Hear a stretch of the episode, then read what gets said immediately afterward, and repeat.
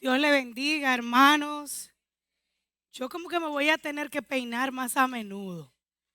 Porque desde que me peino y me tallo la falda amarilla, tú vas a predicar, voy a tener que botar la falda, señores. Ah, porque ustedes, ustedes hacen a uno queda mal, como que yo no me peino nunca, como que, padre. Verdaderamente en el día de hoy es un honor estar aquí. Por primera vez en mucho tiempo, tengo 14 años sirviendo al Señor ya desde 2008 aquí, sí, vamos para 14 años. Nunca me había sentido tan nerviosa como el día de hoy de transmitir un mensaje. Y le agradezco a Dios de usar personas como la hermana Isabel que vino y me confirmó que la razón es porque hoy vamos a traer luz acerca de, no es que no se ha traído, pero siento que Dios ha revelado algo, algo especial acerca de la paternidad y tengo el peso, siento el compromiso de ser lo más fiel posible a la palabra que Dios ha depositado en mi corazón. Por eso oro por un espíritu pasivo que pueda de oradora y comunicadora para poder transmitir el mensaje que Dios ha puesto en mi corazón. Yo quiero que tú ores conmigo, que tú cierres tus ojos. La oración es el vehículo para comunicarnos con Dios. Y que en esta hora tú puedas decirle al Señor ahí donde tú estás, si esa es tu decisión, que tú quieres que Dios traiga luz a tu vida. De las áreas en tu vida que Él necesita reformar, arreglar, que Él necesita como padre entrar. Y que esas áreas de tu vida tú tomes la decisión hoy de arreglarlas. Porque Dios puede traer luz a tu vida, pero solo a ti te toca la responsabilidad de arreglarlas. Gracias Señor en esta hora. Damos la bienvenida a las personas que nos están viendo a través de Facebook, de YouTube. Gracias por estar aquí. También pedimos que Dios pueda revelarte eh, la luz que hemos traído en este día. He titulado el tema de hoy, Abba nos hace familia. Abba es la palabra en hebreo que se conoce como padre, papito, daddy. Daddy makes us family. No sé si se ha dado cuenta de que hay predicadores o hay expositores que siempre tienen como una línea. Te puede decir, por ejemplo, Gigi Ávila habla mucho de la cruz o de la salvación y de esto. Y, hay personas que tienen una línea. La línea mía es la paternidad. Por todos los lados el Señor me habla y me lleva a hablar de la paternidad. O, o, el resultado de no tener paternidad, que es la orfandad. Y hasta que yo entendí este mensaje que Dios puso a mi corazón desde el principio de mes, a mí se me notificó que yo iba a traer la palabra de Padre y Dios tiene hablándome un mes completo a través de las prédicas, en el gimnasio. Me paraba en los highways porque Él me decía, ah, escribe. I need you to say this. I need you to tell the people this. Por todo lo que me, me ha pasado en mi vida durante este mes, pude entender dos cosas que me apasiona la paternidad, que me apasionan los matrimonios, pero es porque el principio del propósito que Dios tiene en la humanidad inició con esos dos conceptos. Y si tú verdaderamente amas a Dios y quieres hacer Dios tu prioridad, tú tienes que poner lo que Dios considera importante primero. Entonces, hace unos días nuestra pastora habló de que Noelia su nieta, muy cariñosamente la Nonos, le hizo una pregunta. ¿Para qué Dios creó a Adán? ¿For what? Y yo estaba sentada ahí donde está el pastor Carlos. Y el Señor me dijo, siéntate y escribe, because I'm going to tell you why I created Adam. Y yo empecé a escribir y el Señor me dio una palabra. Yo quiero que tú vayas conmigo a Génesis 1, versículo 26. Y esta palabra yo la voy a leer de la nueva traducción viviente, pero usted la puede leer en la versión que la tenga. Simplemente me gusta más como, yo no sé usted, pero a veces la Biblia se me hace difícil entenderla y yo tengo que break it down so I can understand what God is trying to tell us. Génesis 1:26, estoy leyendo de la NTV, nueva traducción viviente, y dice, la palabra se lee en el nombre del Padre, del Hijo y del Espíritu Santo. Entonces Dios dijo, hagamos a los seres humanos a nuestra imagen, para que sean como nosotros. Ellos reinarán sobre los peces del mar, las aves del cielo, los animales domésticos, todos los animales salvajes de la tierra y los animales pequeños que corren por el suelo. Yo no sé si a usted se le salió una palabra ahí como que le hizo, pero a mí me salió, ellos reinarán. Y el Señor me dijo, tú sabes lo que es un reino. Un reino es un gobierno. Dios me dice, yo te creé para gobernar.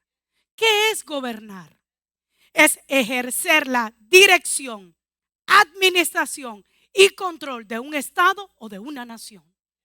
Dios me dice, yo creé a Adán y por ende todos los que descendían de él para que administraran, dirigieran y controlaran todo lo que yo creé. Para que lo que yo hago en el cielo junto al Hijo y al Espíritu Santo, ellos que son como nosotros lo hagan en la tierra. Pero eso no termina ahí. Señor me dice, no tan solo los creo, muy bonito, ok Señor, y hemos oído este concepto, yo gobierno junto con Dios, yo gobierno. Dios me dice, ¿qué es un reino? Y yo le digo, Pedro, cuando yo te digo que es un reino, ¿qué tú piensas? Me dice una monarquía. Y cuando yo pienso en una monarquía, yo pienso que en las reyes de España, la reina Isabel. Y el Señor me dijo, ¿quiénes son los únicos que tienen derecho a gobernar junto a la reina? Su familia. Nadie puede ocupar una silla de gobierno si no es parte de la familia. Entonces Dios me dice, yo primero le doy el título a ustedes de familia para que tengan autoridad a sentarse en la silla de gobierno. ¿Para qué Dios creó a Adán y para qué te creó a ti? For you to be part of his family. And as part of his family, as his children, not as a third cousin, como parte de su familia, como parte de él, no como un tercer primo lejano que usted lo ve en la boda porque hay que invitarlo porque mami se pone brava. Sino él te sienta en la mesa de gobierno con estatus de hijo. Y como hijo, Dios le da una encomienda a Adán y a todos los descendientes de Adán de que ahora tenían que formar una institución basado en un concepto espiritual que se conocía como familia para transmitir algo de generación en generación. Mira qué maravilloso es Dios, que antes de darte el poder para gobernar te dice quién tú eres y por qué tú portas ese poder. Porque muchas veces tenemos el poder y desconocemos para qué lo tenemos. Y lo que hacemos es daño. Pero Dios entonces a la humanidad le da una encomienda a un hombre, a Adán, y le dice, Adán, yo quiero que ahora tú formes una familia y que tú le transmita mi semejanza, el ser como nosotros y que ellos se puedan posicionar a todo nivel de esta tierra y gobernarla por eso que usted tiene que dejar la idea de que Dios no te quiere en la política, de que Dios no te quiere en los hospitales, de que Dios no te quiere en las escuelas, de que Dios no te quiere en lugares de gobierno para llevar un mensaje. Ahora yo quiero que definamos lo que es la paternidad. Porque lo que inicia una familia es el concepto de paternidad. Paternidad es tres definiciones, encontré, encontré varias, pero la que más me llamaron la atención. Primera, origen. Segundo, authorship o autoría. Y se refiere generalmente a una pieza literaria. Lo tercero es una relación jurídica entre un padre y un hijo que crea deberes y derechos. Desglosando cada una de estas definiciones, origen, origen, cuando usted oye la palabra origen, entonces usted entiende que cuando Dios se presenta a la humanidad, le dice, yo soy tu principio. Yo soy de donde tú saliste. Yo soy tu origen. De Él venimos y a Él regresamos. Tú sabes lo que hace cuando tú sabes de dónde viene y hacia dónde va. Te da propósito. Tú no estás en esta vida simplemente para casarte, deprimirte, vivir una vida trabajando, proveer, sino que yo tengo un principio, sé de dónde vengo y sé hacia dónde voy. Eso me da propósito a lo largo de esta carrera que se llama vida. Pero tan maravilloso es Dios que me dice, no tan solo tu principio, tu origen es mi paternidad, sino que es en tu paternidad donde se originó todas las situaciones, sean buenas o malas en tu vida, es en tu paternidad. Mira que no estoy hablando de la maternidad. Es en la, en la figura de tu papá donde se iniciaron todas tus experiencias, sean buenas, maravillosas, formidables, como nuestra hermana Isabel habla de su papá, o sean catastróficas, o no tengo ninguna porque no lo conozco. Ese es tu origen. Y por eso Dios se va al origen, porque Dios es muy intencional en resolver la raíz y no la conducta.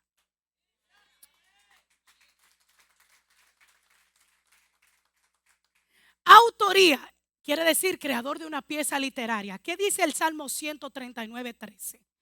Tú creaste las delicadas partes internas de mi cuerpo. Tú me entretejiste en el vientre de mi madre. Gracias por hacerme tan maravillosamente complejo. Tu fino trabajo es maravilloso y yo lo sé muy bien. Dios tomó el tiempo para formarte a ti en el vientre de tu madre muy complejo, que ese, ese demonio que anda donde mujeres embarazadas con siete meses, que this is not a human yet. I wish your parent would have said that about you.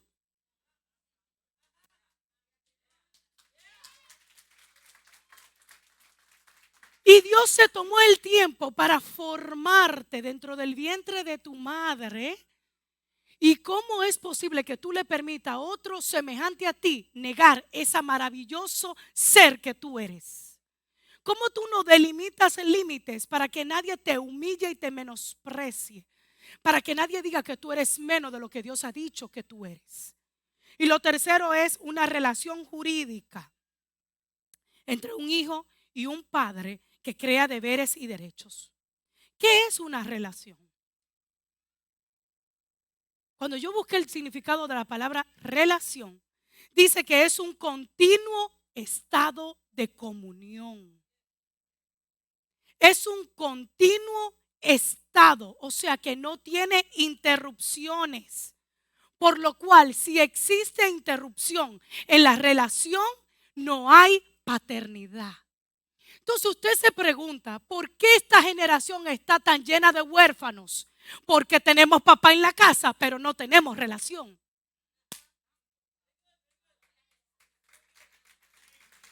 Y creemos que la falta de paternidad es simplemente que papá se haya ido y que papá no esté en casa. La falta de paternidad es un papá que está en casa, pero que no se relaciona con sus hijos. Que no hay un continuo estado de comunión.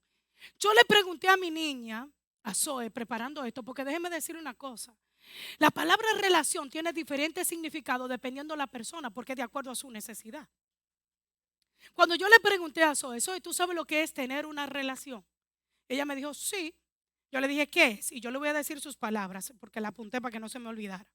Ella me dijo, es tener intimidad, es crear memorias, es pasar tiempo juntos. Entonces yo le dije, ¿tú crees que tú tienes una relación conmigo y con tu papá? Me dice, sí, más contigo que con mi papá, porque tú estás más en la casa.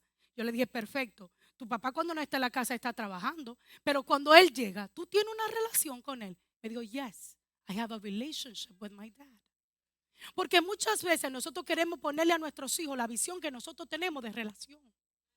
Y queremos ver al esposo a través de, como padre, a través de una esposa frustrada. O como una hija frustrada. Pero me voy a, voy a ir por paso. Estoy, estoy calmada hoy.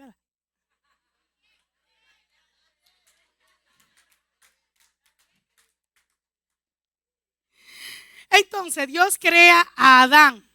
Junto está Eva. Y usted nunca se ha preguntado, ¿por qué Dios no saca a Eva de la costilla de Adán al mismo tiempo que sacó a Adán. Si él sabía que no era bueno que el hombre estuviera solo.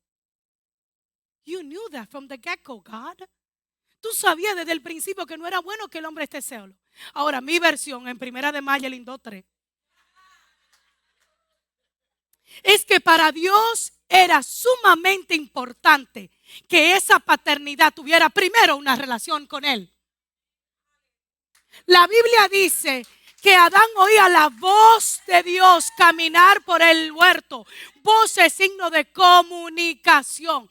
Adán, yo necesito, antes de que tú formes familia, que tú entiendas que tú y yo primero tenemos una relación y esa es más importante que cualquier otra relación.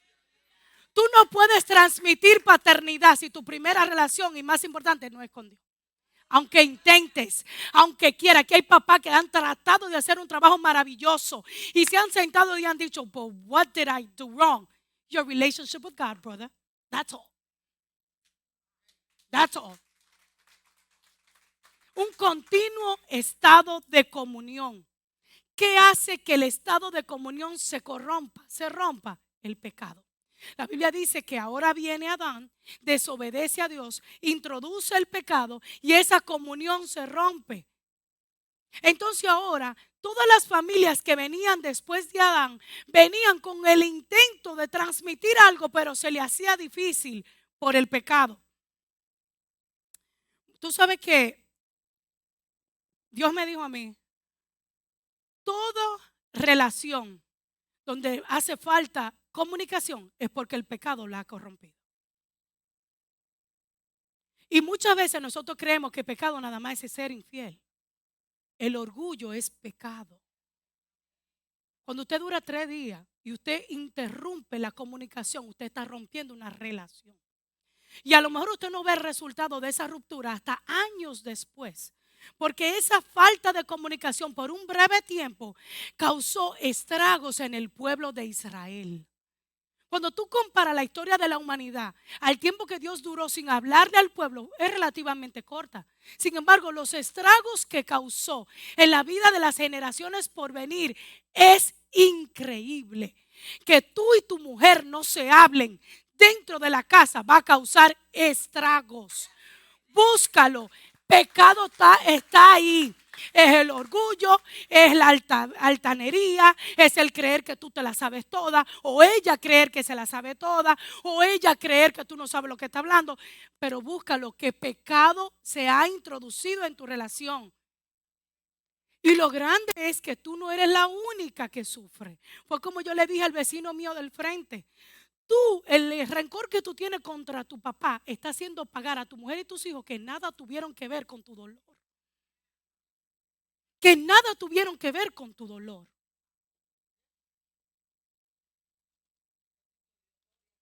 Entonces, ¿qué pasa con el espíritu de orfandad, Cuando la relación se rompe, entra un espíritu de orfandad automáticamente. Se rompe la relación, se va la cobertura de Dios, eso fue lo que pasa. La cobertura de Dios se va y andan esos espíritus de Satanás vagando y la orfandad es el resultado de la falta de paternidad.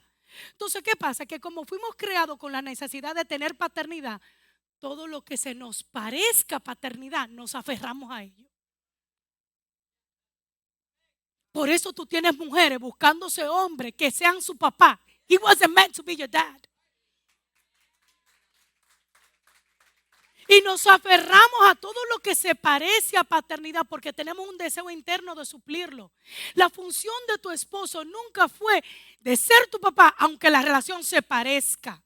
Se parezca porque ellos proveen protección, porque ellos proveen cobertura, pero lo que transmite un papá, tu esposo no te lo puede dar. Y ponemos una carga sobre nuestros esposos demasiada pesada. Dios no te hizo a ti para ser hija de tu esposa, sino colaboradora con tu esposo. Y entonces nos aferramos a qué? Nos aferramos a un líder, porque ese líder es mi papá. No, yo no soy tu papá, yo soy tu líder. Porque la intimidad que yo tengo con Liam no la voy a tener contigo. Y se cruzan esos límites. Y cuando ese líder no te puede dar lo que da un papá, entonces el líder malo. Y el líder no está para mí y me mintió y es un hipócrita. No, I was never meant, or Pedro was never meant to be your dad. He was meant to be your leader. Now, la función mía y de Pedro es guiarte donde tu papá. Y si el tuyo es inexistente, guiarte a tu papá.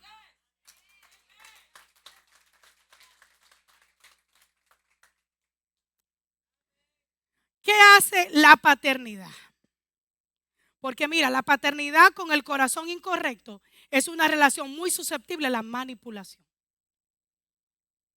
La paternidad, escúchalo bien, con un corazón incorrecto es muy susceptible a manipular. No tan solo a los hijos, sino a todo aquel que me llame padre. Si tengo el corazón incorrecto. ¿Qué dice Lucas 3:23? Y yo te voy a decir ahora, ¿por qué la relación con tu esposo? La relación con tu hermano mayor, a lo mejor mi hermano, ese no era tu papá, ese era tu hermano. Y ponemos carga sobre la gente muy pesada. Y cuando ellos no llegan a esos estándares, nos decepcionamos. Pero hay algo que viene solo de la relación de tu papá que nadie te la puede dar. Por más fajadora que sea tu mamá, por más trabajadora, por más que te haga lo que te haga, eso ella no lo puede suplir aunque quiera. Por eso las mujeres tienen que dejar de decir, yo soy tu papá, because there's something you cannot give your son or your daughter that only parents can give them. Dad. Y está en Lucas 3:23. Y yo no sé si usted ha llegado ahí ya, ya llegó, pero ahí lo que enseña es la genealogía de Jesús. ¿Y qué es lo que dice? Jesús era hijo de quién? De José. Elí era el hijo de Matá. Leví era el hijo de Melquí. O sea, que tú me estás diciendo a mí que solamente por la paternidad las generaciones adquieren identidad. La mamá no te puede dar identidad, eso le corresponde al hombre. Ese fue el rol que Dios le dio al hombre dentro de la casa.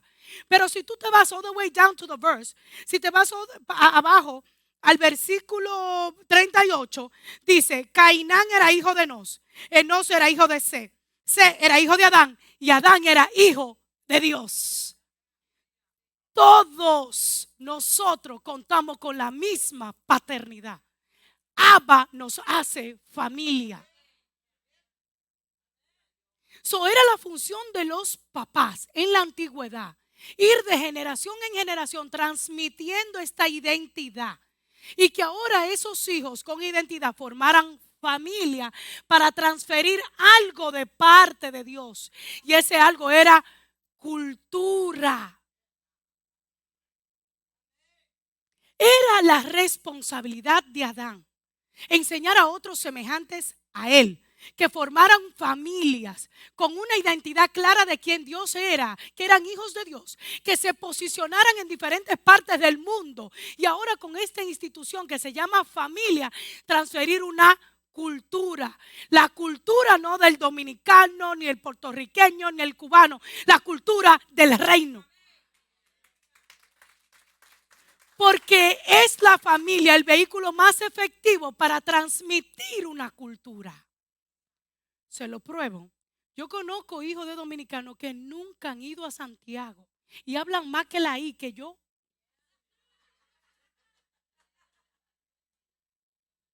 Nunca han pisado República Dominicana. Bailan bachata, se conocen todos los merengueros, bachateros, porque su familia se encargó, comen plata. Mire, Gabriela, a Gabriela no le deje de que sándwich, es plátano en la mañana. Víveres. Salió a su tía Juana. Entonces la familia se encargó de transmitir una cultura. Esa era la función desde el principio, que Adán tenía esa función y el pecado corrompió. Ahora viene Jesús. Porque al corrompirse la relación con el pecado, entonces le tocaba a tu papá transferirte una identidad, pero tú no la recibiste porque el pecado la corrompió. Ahora viene Jesús y te dice, no te voy a poner en calidad de nieto, te pongo en calidad de hijo. Y en calidad de hijo, ahora tú tienes acceso a buscar tu identidad por ti mismo, formar una familia y transferir su cultura.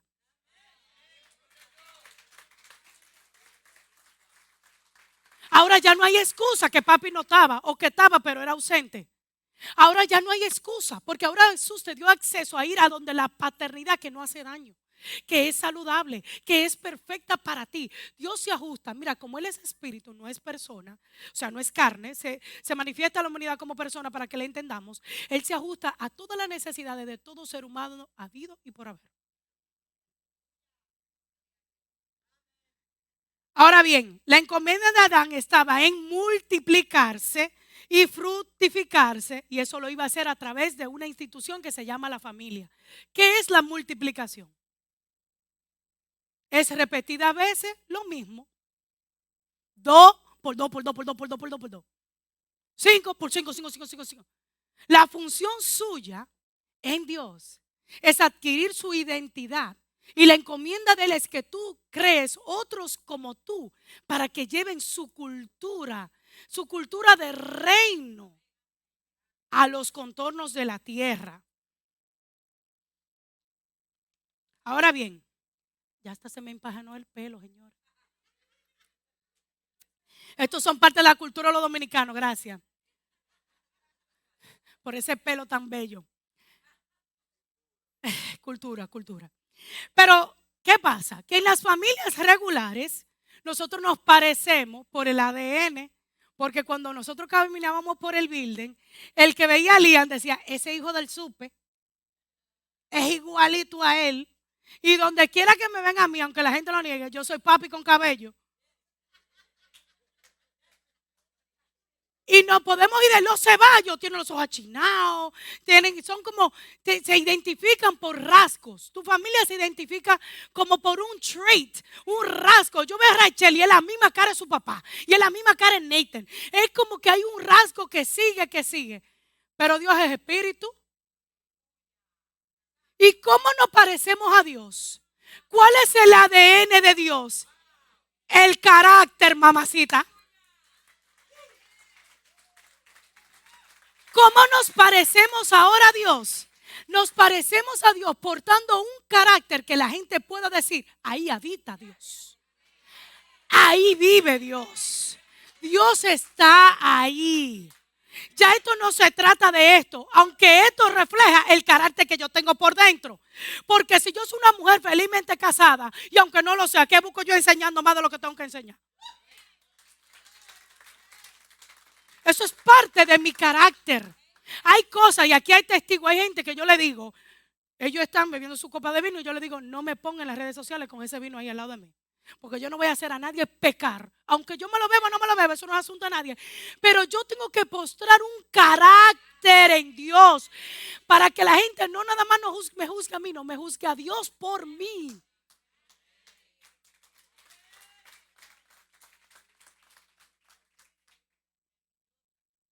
Ahora bien, nos identificamos por un carácter y nos, identificamos por un lenguaje. La palabra dice, Marco Brunet dijo, lo que se perdió en Babel, en la torre de Babel, Dios confundió los idiomas. Se recuperó en Pentecostés. Queriendo decir, en Pentecostés, el Espíritu Santo vino sobre ellos y hablaban lenguas, pero no hablaban las mismas lenguas. Hablaban diferentes lenguas, pero se entendían. Y el punto de ser cristiano no es que tu familia y la mía vamos a hablar lo mismo, pero nos vamos a entender. No es que tú te vas a conducir como se conduzca la mía, porque tu visión personal, la que Dios le dio a tu familia, es diferente a la mía. Pero tenemos que entendernos. ¿Tú sabes cuándo no nos entendemos? Cuando no está Pentecostés, cuando no está el Espíritu Santo. Si el Espíritu Santo no está, hablamos y como que no nos entendemos. Decimos y tú dices, pero tú estás tapado, porque claro lo que yo te estoy diciendo. Pero ¿y cómo te va a entender si tú estás en la carne? No hay Pentecostés, fue un principio. Dios hizo que el Espíritu Santo nos uniera. Y eso va más allá de esta iglesia local. Aquí hablamos el mismo lenguaje porque la pastora tiene una visión, ok, hablamos. Pero esta no es la única iglesia de Jesús. Y Jesús tiene colaboradores all around the earth. So yo no puedo decir que esa iglesia, porque danza diferente a mí o habla diferente a mí, no sea colaborador de Cristo. A mí me toca en el espíritu discernir todas las cosas. Porque mi familia no se vea como la tuya, no quiere decir que no soy colaborador de Cristo. Pero eso le toca al papá descubrirlo. Quiero volver a la tercera definición. Una relación jurídica que crea deberes y derechos. Tú sabes que muchas veces nosotros creemos que solo son los papás que tienen deberes. La relación crea deberes de los hijos hacia los padres. Pero eso se va a quedar para otro tema. Dios me dijo lo siguiente. Para el mes que viene, así mismo, pastor. Entre los deberes que crea la paternidad está el, el, deber de proveer.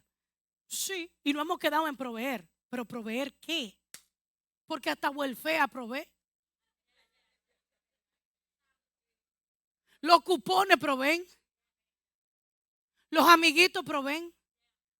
¿Tú sabes lo que está encargado el papá a proveer? Está encargado de proveer una identidad saludable. Dios me dijo, yo no ando buscando papás perfectos, yo ando buscando papás saludables. Ahora, la sanidad se ve diferente desde el lente que se mire. Por ejemplo, yo no bebo pastillas para nada, nada. Yo me duele la cabeza y él se me va solo. Yo no voy al médico casi. En mi casa, Pedro mucho menos. Ah, en mi casa sí es. Bueno, yo no sabía que a Sol no le habían puesto vacuna dos años. Yo ni cuenta me había dado. Y mis hijos no se enferman. Mis hijos no se enferman. Todo el mundo al lado del enfermo y los hijos míos son sanos. Así yo me manejo en mi casa. Deja ver. No, no te la voy a dar la pastilla, te la daré después si llega ya un caso extremo, pero me manejo así. Sin embargo, mi mamá y la pastora beben pastillas para la presión. Y si no se la beben, hay problema. Entonces la sanidad es distinta desde el ojo donde se mire. Entonces tú tienes que evaluar dentro de tu casa. ¿Es saludable el ambiente aquí? No yo decirte si no lo es. ¿Es saludable el ambiente aquí? Y saludable es todo lo que está funcionando óptimamente. Es salud corporal, emocional y física. Es saludable el ambiente dentro de mi casa. El papá pararse y decir la forma como yo trato a mi mujer es saludable. La forma como yo le hablo a mis hijos es saludable. La mujer decir la forma como yo me expreso de mi esposo. Lo que digo es saludable. Si no, I need to change it. Because God is looking for healthy people, not perfect people.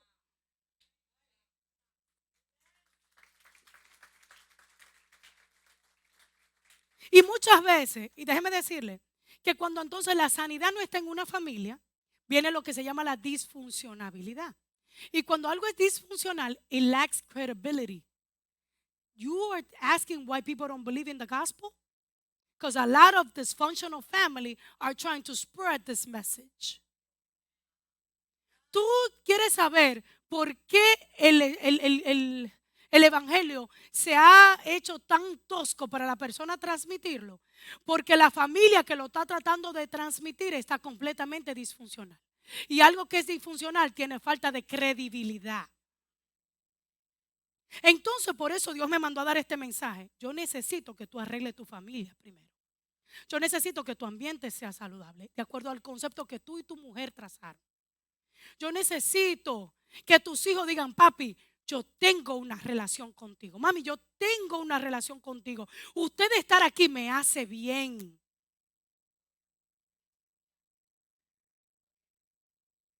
Ahora bien, nosotros le dije ahorita que muchas veces nosotros como esposa, yo le pregunté al Señor que por qué yo daré este mensaje como medio fuerte y no Pedro. Yo no soy papá, el papá es él. Y el Señor me dijo, porque las mujeres tienen una condición. Cuando un hombre se para aquí a decirte que tú estás haciendo algo mal, tú lo bloqueas.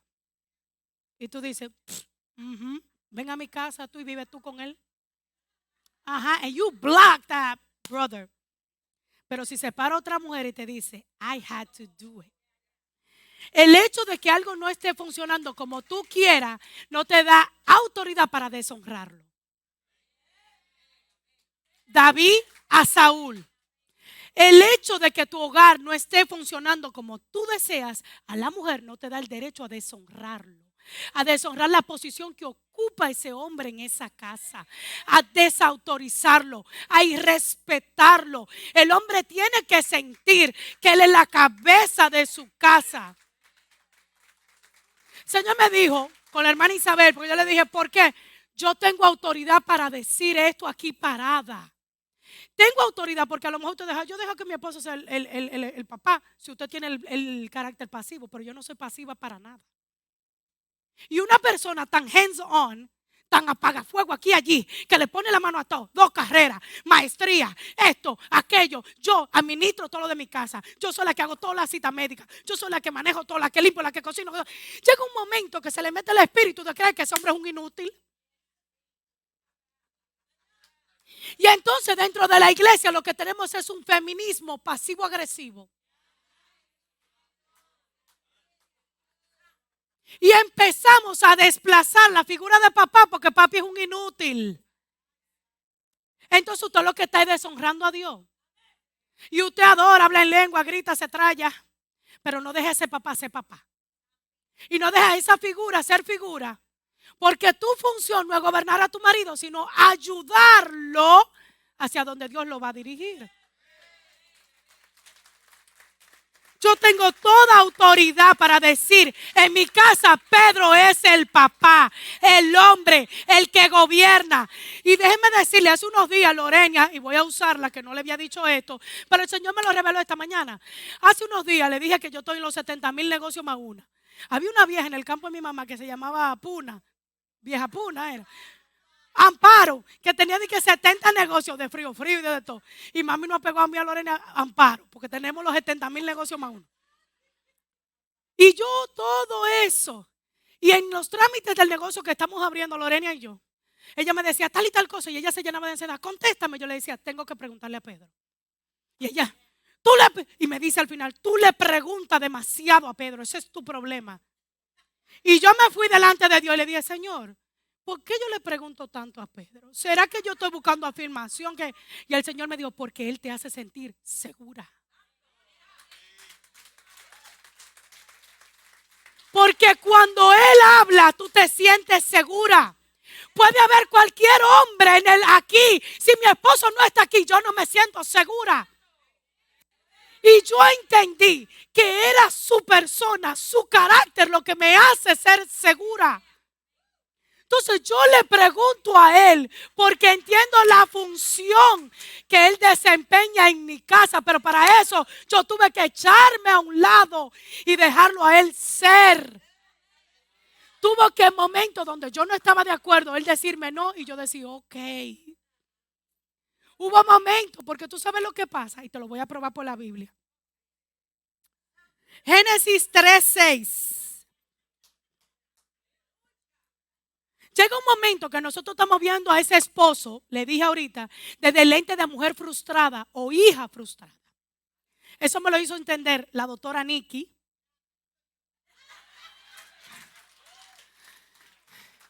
Ella me dijo un día, usted sabe que las mujeres, porque alguien me dijo a mí, y yo creo, voy a hacerle fiel, alguien me dijo, oh, porque tú te proyectas en las redes como perfecta. El que me ve a mí sabe que Pedro y yo no somos perfectos pana.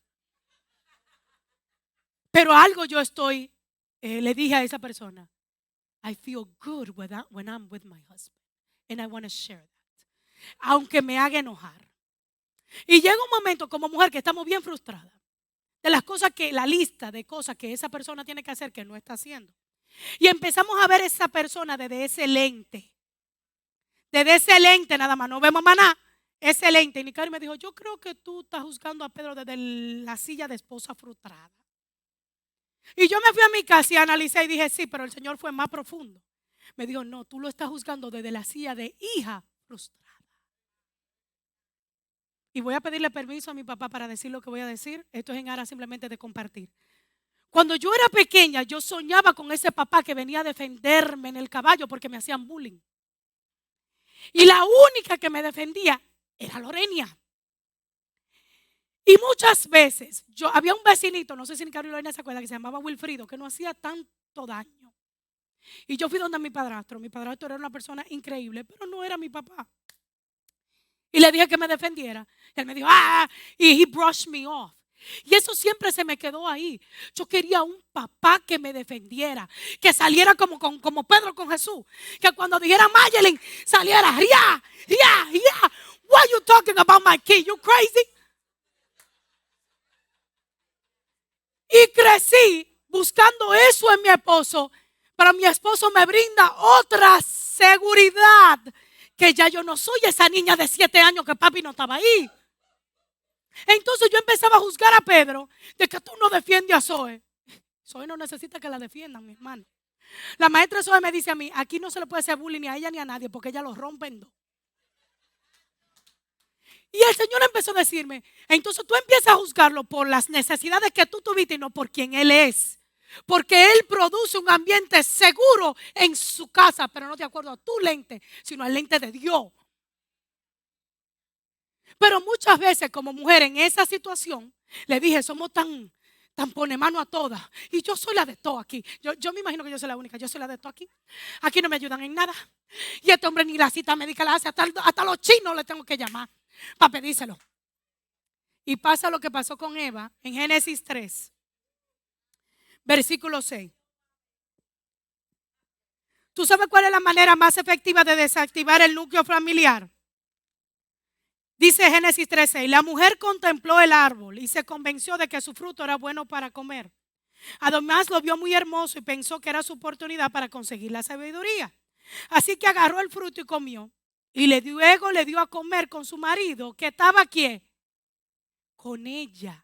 ¿Cuántos predicadores usted ha oído que dicen, ¿y dónde estaba Adán cuando Eva le comió al lado de ella?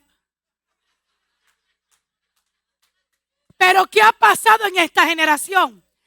Como los esposos tienen problemas, la forma que la mujer reacciona cuando it doesn't go her way, they have walk away. Y le han cedido un espacio. Y la mujer ha usado la destreza que Dios le dio para ayudar, para manipular, a conseguir lo que ella quiere. Y después se queja que el hombre no está haciendo la cabeza de su casa. Pero tu esposo, dos vertientes suceden. O tiene miedo como tú reaccionas porque tú de esto te agitas y prefieres no hablar contigo. O pasa lo otro, que es que el esposo, porque no ha tenido paternidad, porque tiene miedo, la deja a ella hacer y hace lo que hace Adán, que después que se come la manzana le echa la culpa. Entonces tú has dejado que tu mujer gobierne tu casa, gobierne tus hijos, decida la finanza y después tú le echas la culpa a ella tú te has separado, ya sea porque tienes temor. Y por eso es que Pedro me da seguridad a mí. Mire, yo me puedo traer ya de frente. Y Pedro cuando dijo, no es que no. No importa que yo me salta, que suba, que baje, que esto, que esto, que no, no, no. Es no. ¿Por qué? Porque llega un momento donde la mujer no está buscando el bien de la familia, sino el bien de ella. Por eso Dios le dijo, tu deseo será para tu marido. La versión dice, tú intentarás controlar a tu marido, pero él gobernará sobre ti. O sea, él te administrará, él va a ejercer dominio y él te va a controlar. Ahora, control tiene el significado distinto si tu corazón está dañado. Control con el corazón dañado es humillar, pisotear y, oprimir. Control en su significado original es que algo esté funcionando como debe funcionar. Entonces, cuando tú dejas al hombre operar en su posición, cuando tú simplemente le ayudas y te pones a un lado, independientemente que tú creas que él se merece ese lugar, porque que no se lo merezca de acuerdo a tus motivos o tus perspectivas no te da derecho a deshonrarlo. David no creía que Saúl tenía que estar ahí, era él, pero él en ningún momento lo deshonró. Entonces que tú creas que eres tú que debes dirigir porque tú tienes, porque no, your husband is the head of the house. And you need to let him lead. Ahora bien, yo dejo que Pedro me dirija porque su carácter no es ambivalente. Porque muchas veces como mujeres tenemos mucho temor a dejarnos dirigir en una gente que un día quiere helado de chocolate y otro de vainilla. O dejarme dirigir por uno que pone la mano y a los dos días la suelta. O dejarme dirigir cuando usted sabe que aquí hace falta más dinero y usted no está dispuesto, como mi esposo, a pelarse el lomo para que mi casa haya comida. Me voy a dejar dirigir por eso. Entonces esto es una, un balance. Esto es un yo voy a someter mi autoridad, pero tú tienes que responder con amor incondicional, porque la respuesta al amor incondicional es la honra. Cuando una persona te ama incondicionalmente, tú la honras. ¿Qué es amor incondicional a los esposos? Es esperar, tolerar, cubrir, no ser envidioso. Eso significa que cuando usted esté cansado y el muchachito está molestando, aquí los dos estamos cansados. Párate, llámame. Eso significa amor incondicional. Incondicional significa que no importa lo que ella haga, lo que ella diga, lo que sea, yo te voy a, todo lo soporta, todo lo espero, no soy celoso, no soy jactancioso, no me vano de la... Cuando ese hombre responde con amor incondicional, esa mujer se somete voluntariamente. ¿Por qué me someto? Porque mi esposo me ha amado incondicionalmente. Aunque tengamos problemas, porque una cosa no borra la otra. Para terminar, cuatro características de un que tiene que tener un hombre para que modela la paternidad de Dios. Apunte. Lo primero, amor incondicional hacia todo el que él se relacione. Amor incondicional significa que yo te amo, hijo, aunque tú no cojas la carrera que yo quería. Hijo, yo te amo, aunque tú te perdido en la droga. Yo te amo, aunque te casaste con esa mujer que yo la odio, la detesto y vivo hablando de ella. Yo te amo. Te amo incondicionalmente. Eso a tus hijos, por ejemplo, o a tu esposa, o a tu esposo. Pero acuérdese que esa identidad de todo lo que la paternidad es, el quien la transfiere es el hombre. Y si el hombre no está parado en ese amor incondicional, nadie lo va a seguir. Él no se va a multiplicar. Entonces, amor incondicional fue lo que el Dios hizo con Jesús. Antes de que Jesús no levantara ni una moca, Dios abrió el cielo y le dijo, este es mi hijo amado. En Él yo me complazco, yo afirmo quién Él es. Y desde ese lugar de afirmación de quién tu hijo es, Él va a ser tirado como una punta de lanza.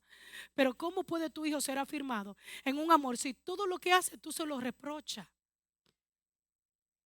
Todo lo que tu hijo hace, y tú sabes por qué tú lo haces, porque tú tienes miedo a ser rechazado por la conducta de tu hijo.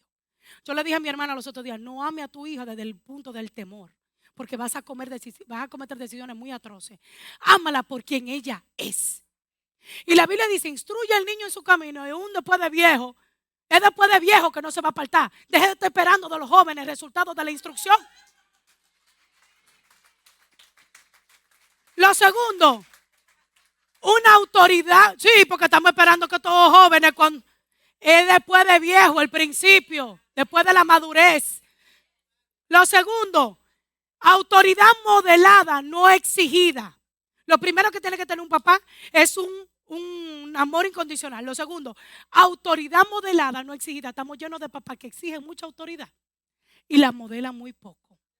El centurión le dijo a Jesús, tú no tienes que ir. Yo sé lo que es someterse a autoridad y estoy en autoridad. Tu hijo tiene que ver un papá que modela autoridad no le exige. Hace ah, como 12, un mes, Lian, yo lo fui a acostar y él estaba enojado y me dijo, shut up. Y Pedro, mire, no quiero usted, el que me falte respeto a mí delante de Pedro, él no, él se va a parar. Y me dijo, shut up. Y yo me, yo me estaba devolviendo y Pedro se devolvió primero que yo. Dijo, ¿qué fue lo que él dijo? Yo le dije lo que tú oíste. Y Pedro agarró, nunca en la vida, Pedro no le da un correazo, ring, rian, ring, rian nunca te atrevas a irrespetar a tu mamá. ¿Tú sabes por qué él tiene ese? Porque su papá nunca me ha irrespetado. Pedro nunca ha salido palabra para denigrarme a mí. Para él, cuando él está enojado, él prefiere irse que irrespetar. Entonces, cuando usted tiene autoridad para decirle a su hijo, no robe, no robe usted. No deje la escuela, métase usted a estudiar. No, trabaje, trabaje usted. Entonces muchas veces exigimos autoridad y no la modelamos. Lo otro es, ya para terminar, son cuatro ya. Paternidad intencional, no espontánea. Estamos llenos de papá espontáneo. Jesús, el Padre nunca fue espontáneo en nada de lo que preparó para nosotros ni para Jesús. ¿Cómo que usted es papá y usted mañana yo voy a ver lo que resulta mañana? Pero usted no hace eso por el trabajo para irse de vacaciones, para ahorrar dinero. Entonces usted es espontáneo con sus hijos y no lo es con otras cosas. ¿Tú sabes cómo se ve un papá intencional? Que antes de eso entrar a la adolescencia, Pedro y yo tenemos un terapista. Tenemos siete meses yendo a un terapista. ¿Cómo es que nos vamos a preparar para cuando esta llegue a la adolescencia? Intencional que mañana usted diga, yo voy a salir media hora antes del trabajo, yo se lo voy a dedicar a mi hijo. Yo voy a agarrar el sábado y voy a soltar este teléfono y me voy a tirar bola. Intencional decirle a la mamá, prepárame una cita que voy a llevar a esta niña y le voy a comprar un anillo de castidad y puridad. Y, no, puridad no es una palabra, pureza. Deje de ser espontáneo con sus hijos y trate de ser más intencional. Y lo último que tiene un papá es un carácter íntegro. Cuando yo le pregunté a mi esposo, ¿qué tú entiendes por un carácter íntegro? Me dijo que es una persona que no es buen papá y mal esposo. O buen amigo y mal padre. O buen hijo y mal hijo de Dios. Una persona íntegra es una persona que no le falta nada. Que no es lo mismo que ser honesto. Honesto es que cuando usted se roba algo y le pregunta, ¿usted se lo robó? Le diga, sí, pero usted no tenía que robárselo en la primera instancia. Eso es ser íntegro. Íntegro es hacer lo correcto cuando nadie te ve. ¿Pero qué es lo correcto? Porque cada uno de nosotros tenemos una visión de lo que es correcto. Correcto es lo que dice la palabra de Dios. Hacer lo que dice la palabra de Dios, aun cuando nadie te ve. A ti que no estás viendo a través del live y a través de YouTube, gracias. Gracias por estar aquí. Espero que esta ilustración haya traído luz a tu vida acerca de la paternidad. Si tú eres una madre soltera, tu función es ser, es ayudar a tus hijos a conectarse con Dios para encontrar su verdadera identidad. Gracias por estar aquí. Nos vemos la semana que viene.